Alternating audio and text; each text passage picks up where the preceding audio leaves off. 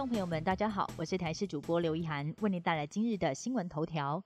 基隆疫情爆发一周，累计个案已经来到九十一例。指挥中心与基隆市府决定实施类普筛，但由于是采取非强制性，让国内专家对类普筛的效益感到十分悲观，质疑到底会有多少人愿意使用。整个基隆有一半人口愿意配合就不错了，但想靠着类普筛扭转乾坤清零，几乎是不太可能。前疾管局副局长施文仪也表示，他一向反对大规模的普筛，认为血清学调查更加重要，也提醒要赶快做好准备，大流行应变计划，准备足够的医疗量能还有药物。国道预估今天涌现反向车潮，在国道五号南向恐怕会塞到半夜。明天开始就是清明节四天连续假期了，高工局预估国道今天就会出现反向车潮。国道五号南向在早上就可能会出现塞车的状况，并且要到深夜才会缓解。西部国道从傍晚开始也将出现塞车，行车时间大约都是平常的三倍。也预测今天国道容易塞车的时间跟路段。国道一号南向杨梅到新竹，傍晚六点到晚上十点；国道三号南向土城到关西，从傍晚六点到晚上十点会塞；国道五号南向南港系统到头城，从早上九点会塞到深夜十二点。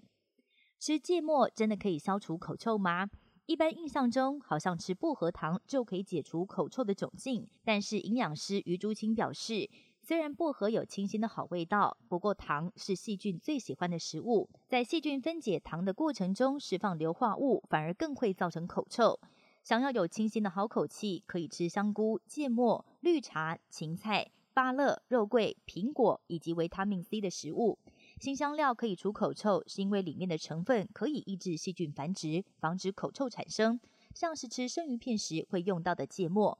而含有维他命 C 的食物，像是奇异果里头的维他命 C、酵素、多酚，还有膳食纤维，可以促进肠胃排出一些造成臭味的有害物质。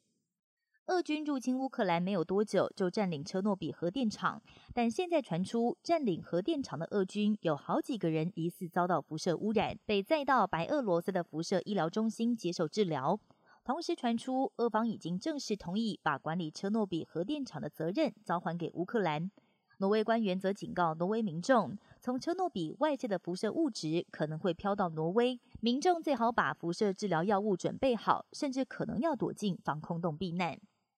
俄罗斯总统普廷正式签署命令，从四月一号开始，外国购买俄国天然气都要用卢布来支付，否则就要终止合约。但对此，德法两国都断然拒绝。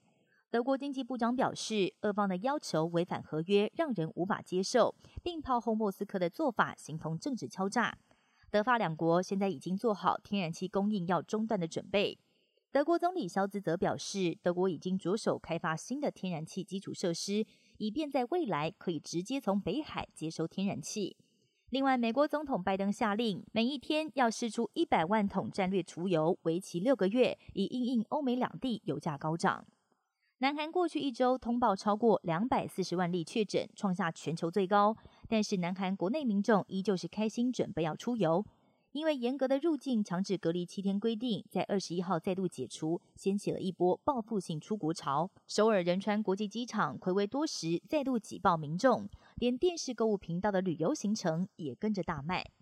以上新闻由台视新闻编辑播报。感谢您的收听，更多新闻内容请锁定台视各界新闻以及台视新闻 YouTube 频道。